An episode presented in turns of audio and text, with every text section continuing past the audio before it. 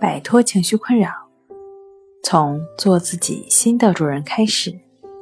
大家好，欢迎来到重塑心灵，我是主播心理咨询师刘星。今天要分享的作品是：怎样才能控制强迫思想？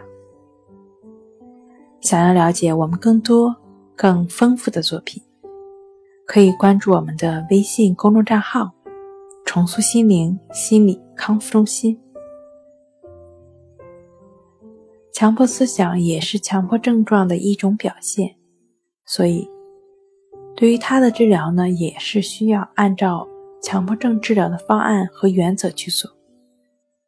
需要注意的是，强迫思想很难在短时间内消除，所以要学会与其共存，并且。思想的改变不是通过一个替换另一个，也不是简单的说不，而是靠积极的行动去改变自己，去享受，去做到顺其自然。当然了，强迫症患者都是可以通过帮你逐渐做到顺其自然的亦是如此的练习，去积极的改变自己。积极的协助自己做到顺其自然。好了，今天就跟大家分享到这儿。这里是我们的重塑心灵。